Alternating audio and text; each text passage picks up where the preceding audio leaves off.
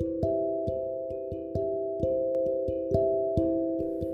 Gracias Padre porque podemos anunciar que la salvación trae muchas cosas, porque Jesucristo vino a salvar lo que se había perdido. Lucas 19:10. Él recuperó la imagen, la semejanza, la justicia, la santidad, al entregarse como ofrenda, derramar su sangre y presentarla ante el Padre. Efesios 5:2. Tú nos reconciliaste contigo mismo por medio de Cristo y nos diste el ministerio de la reconciliación. Segunda de Corintios 5:18 en el cual nos gozamos y además es un privilegio. Nos diste el encargo de reconciliar al mundo, encargándonos la palabra de la reconciliación, segunda de Corintios 5:19.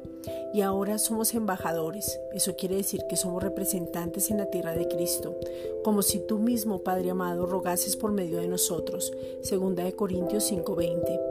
Y entonces podemos correr la carrera que tenemos por delante con gozo, Hechos 20:24, siempre dando gracias por todo lo creado, Efesios 5:20. Gracias por el Evangelio que es tu poder para salvación, Romanos 1:16.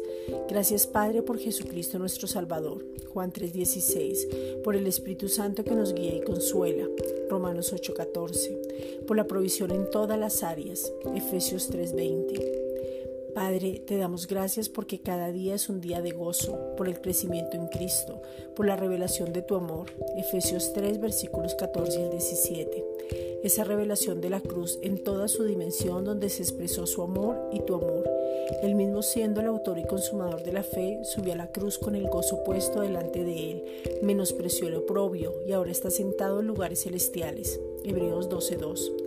Gracias porque no escatimaste ni a tu propio Hijo. Romanos 8:32. Lo entregaste por amor y Él se dio a sí mismo por amor, sin dudarlo, sin que fuera carga, sino porque quiso. Ahora ese amor ha sido derramado en nuestros corazones. Romanos 5:5. Lo podemos manifestar a otros. Podemos compartir del gran amor de la cruz. Podemos ver gente creyendo, confesando, naciendo de nuevo y estar expectantes de la manifestación de tu gloria para cada uno de nosotros. Romanos 1.16. Gracias Padre.